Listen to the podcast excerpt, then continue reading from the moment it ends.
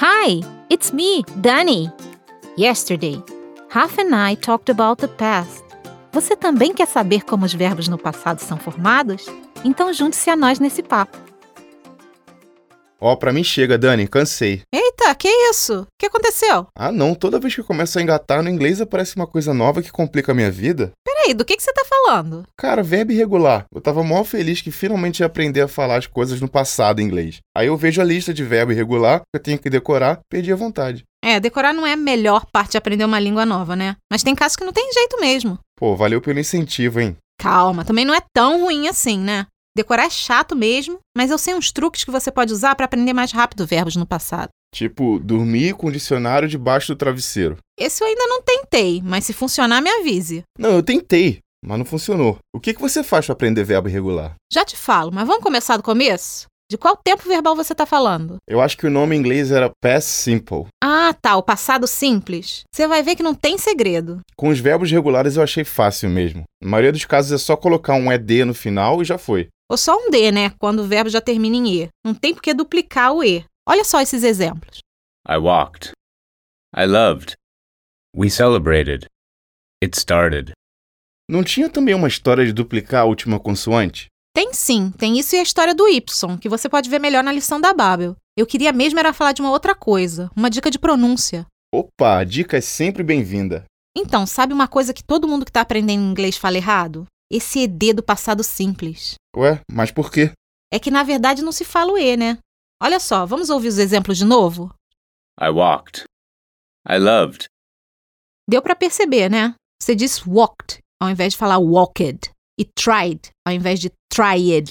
Tá, mas se você só repetiu esses dois exemplos é porque nos outros tem complicação, né? Já tô vendo. É, tem uma complicação sim, mas nesse caso não é tão difícil assim. Vamos dar uma olhadinha nos dois que ficaram faltando? We celebrated. It started. É, aí deu pra ouvir alguma coisa mesmo, mas não era bem um E. É uma mistura de E com I, tipo na palavra hit. Tá, deixa eu tentar. Celebrated. Started. Isso, é tipo isso mesmo. Mas você sabe por que você fala o E nesses verbos, mas nos outros não? Ah, porque eles terminam em T. Não dá pra falar dois T's em seguida. Tipo, started. Ué, você já sabia dessa regra? Ah, sabia, só não quis interromper.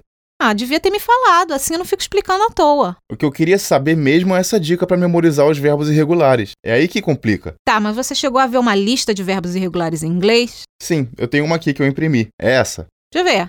É essa mesma. É que eu vi que cada verbo tem sempre três formas. Tipo esse aqui, o verbo to do.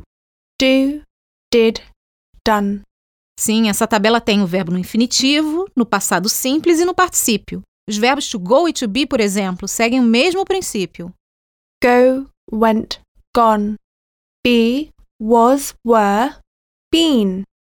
Mas o verbo to be tem duas formas nesse passado simples, não é? Was e were. Sim, é por causa da conjugação. Com I, por exemplo, você diz I was, mas com you você diz you were. Hum, eu vi também que muitos verbos são sempre iguais. Tipo, hit, hit, hit.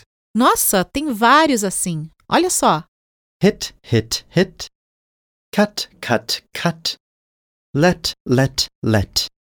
Vira tipo uma música, né? Então, era essa mesma minha dica para guardar os verbos. Tá, mas isso só serve pra esses verbos que são sempre iguais. Não, também dá pra fazer musiquinha com os outros. Só tem que rimar, né? Como assim? Dá um exemplo. Hum, deixa eu dar uma olhadinha nessa tabela. Aqui, olha esses verbos. Bring, brought, brought. Buy, bought, bought. Think, thought, thought. Fight, fought, fought. Pronto, assim você já aprende de cara quatro verbos super importantes: levar, comprar, pensar e lutar. Aqui, achei outros verbos que são parecidos. hang, hung, hung, stink, stunk, stunk, swing, swung, swung, shrink, shrunk, shrunk.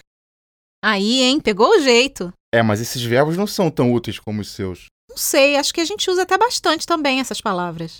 Ah, pode ser, mas nessa lista tem um montão de verbo que eu acho que eu nunca vou usar. Pois é, você não precisa se assustar com a lista. Tem muito verbo que você quase não usa. É, você tá certo. Dá pra ir aprendendo aos poucos. É esse o segredo, devagar e sempre. Mas olha só, vamos dar uma paradinha por aí? Acho que já foi bastante por hoje, né? Ah, não, agora que eu me empolguei, vamos decorar essa lista toda.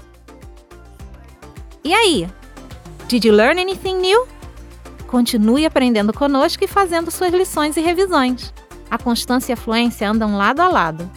Gostou desse episódio ou quer dar sugestões para os próximos?